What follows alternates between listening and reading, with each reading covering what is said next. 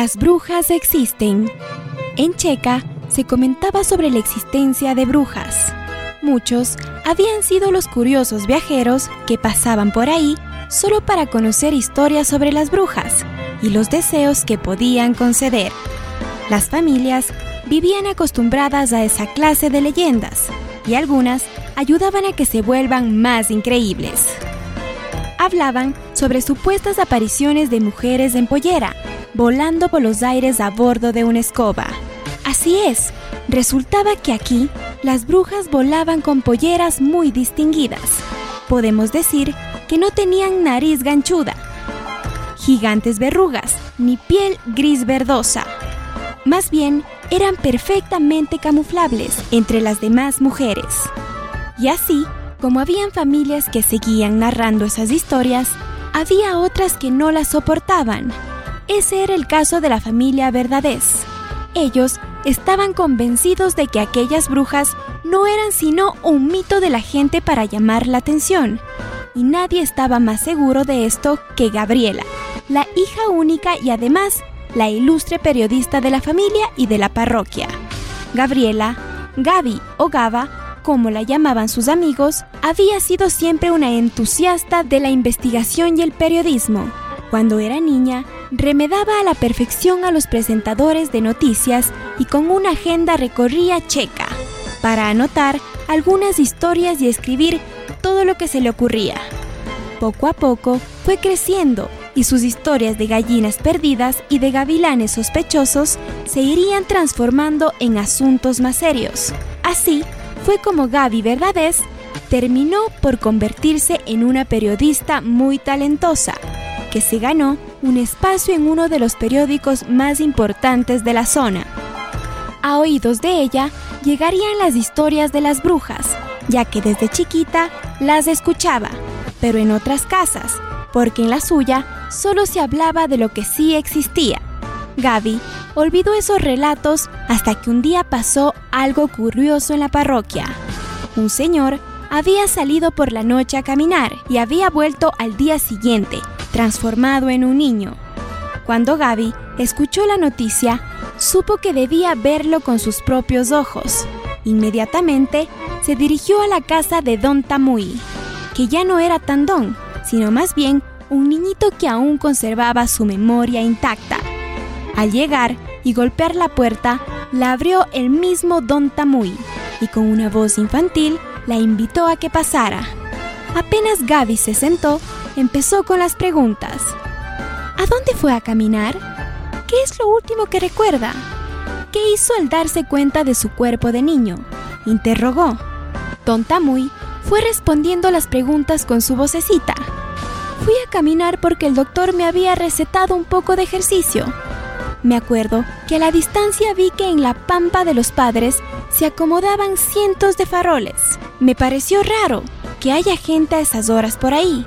Entonces decidí acercarme para mirar mejor. De un momento a otro sentí un fuerte golpe en la cabeza y cuando me levanté ya era de mañana y me encontraba acostado en la pampa donde había visto las luces convertido en un niño, explicó. Gaby grabó con su celular todo lo que le había contado Don Tamuy. Después de terminar la entrevista, se quedaron conversando un poco acerca del misterioso golpe y de sus posibles responsables. El señor acusó de esto a las brujas. Le dijo a Gaby que por nada del mundo debe acercarse a ese camino, porque puede ser peligroso. Gaby le dijo que no se preocupe, que ella no es imprudente. Pero eso solo lo dijo para no alarmar al niño anciano. Los planes de Gaby iban mucho más allá de cualquier curiosidad. Estaba decidida a desenmascarar la leyenda de las brujas. En la mañana le llegó el mensaje a Gaby de que Don Tamuy había vuelto a la normalidad. Eso la tranquilizó mucho. Se pasó toda la mañana escuchando la entrevista, la reescribió y pensó si realmente lo que él vio serían las brujas. Pudieron haber sido adolescentes que festejaban fugados de su casa. Lo que no podía explicar era la transformación de anciano a niño. Había que reconocer que era un buen truco. Gaby esperó que llegue la noche. Mientras tanto, tejía un sombrero y se dedicó a repasar su plan. Iba a vestirse de negro para poder camuflarse en la oscuridad. Hasta consiguió un pasamontañas para que nadie pudiera reconocerla. Guardó en su mochila un cuaderno, un termo y una grabadora. Guardó también una cámara y una linterna pequeña. Miró el reloj y sabía que llegó el momento. Eran casi las 10 de la noche, la misma hora a la que había salido a caminar Don Tamuy el día anterior. El camino no parecía peligroso. En el transcurso se encontró con una vecina que regresaba por esa ruta y se saludaron amigablemente. Gaby llegó justo al punto en el que Don Tamuy había visto las luces. De inmediato se puso el pasamontañas y sacó un poco de café del termo para el frío. El tiempo pasaba y ya eran casi las 11 de la noche. Absolutamente nadie aparecía. En la montaña solo se escuchaba el eco de sus propios estornudos. Al parecer, lo único que Gaby estaba consiguiendo para su historia era una gripe fenomenal. Cuando estaba por marcharse, se regó un poco de café encima. Al quemarse, se puso muy brava y mientras se limpiaba, pudo darse cuenta que unas luces empezaron a llegar desde todas las direcciones. Lo que le sorprendía es que ninguna de ellas tocaba en el suelo, pero tampoco se encontraban tan alto. Las luces llegaban desde Chiquintab, Corpanchi, San Miguel, Shinglia y la Virgen de la Nube. A Gabriela le inquietó, le pareció muy extraño ver tantos faroles a esa hora, llegando de tantos lados. Pensó de inmediato en las recomendaciones de Don Tamuy, así que decidió agacharse un poco para ocultarse. En ese momento, se dio cuenta que una bruja pasaba volando lentamente sin ningún farol. Estaba solo a unos metros de Gaby. Ahí pudo verla de cerca era la vecina que se había encontrado en el camino hace unas horas. El susto y la impresión le habían comido la lengua. Pudo ver con total claridad cómo su vecina estaba sentada en una escoba y llevaba puesta una pollera roja con gemas. Volaba despacio y cerca del suelo. Parecía como si estuviera buscando a alguien. Avanzó un poco más y una nube de polvo se quedó entre el aire.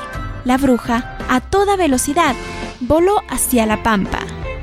Gaby no sabía lo que estaba pasando. Sacó su grabadora y empezó a contar la historia desde que llegó a ese lugar. Por suerte, la pampa no estaba tan lejos y gracias a esas luces llegaría rápidamente. La curiosidad de Gaby por averiguar lo que sucedía era muy fuerte. Además, tenía una muy buena historia para contar. Solo faltaba una foto para la primera plana. Gaby pudo escabullirse entre la montaña. Evitó en el camino a algunas brujas guardianas que volaban esperando encontrar un intruso. Ella, desde la distancia, escuchaba una música y veía una luz muy radiante por un fuego enorme que habían encendido las brujas. Cuando al fin pudo llegar al centro de la reunión, vio que todas con sus polleras bailaban muy sonrientes cerca del fuego. Había también una banda donde las brujas tocaban piezas muy agradables. Parece que solo se trata de una fiesta, pensó Gaby. Se las veía muy felices y con personas. Era el momento indicado para una foto. Gaby se ubicó al lado de una piedra y sacó su cámara. La encendió y empezó a enfocar la escena del baile en la fogata pero no contaba con la pequeña desgracia de su estornudo. Aquel sonido fue tan duro que todas las brujas la quedaron viendo y la música paró. Como si se tratara del peor de los sustos, todas salieron volando despavoridas y la mala suerte de Gaby la dejó en medio de la pampa con una futura gripe y en total oscuridad.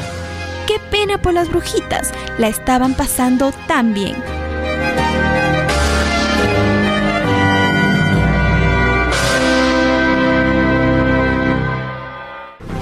En las narraciones de memorias parroquiales rurales. Santiago Paute, Ilenia Pérgola, Carolina Mora, Lucio Ochoa, con la producción de Radio UDA y la Universidad de la SUAY.